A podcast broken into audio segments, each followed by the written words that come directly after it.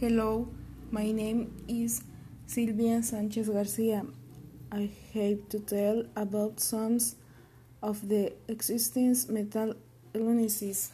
The importance of mental health today is a matter that is no longer in dispute.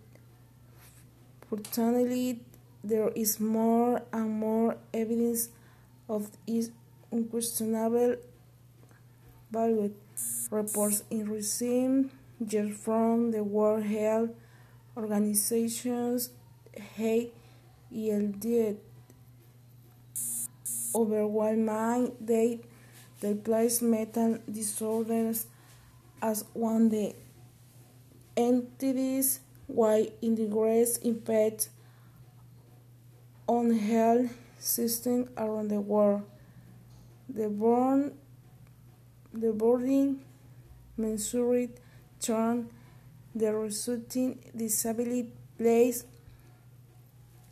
affective disorders problems related to substance of abuse chronic psychosis and dementias.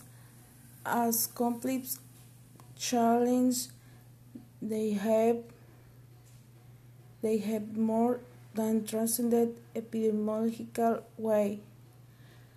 Below way lists the most frequent mental disorders in the population.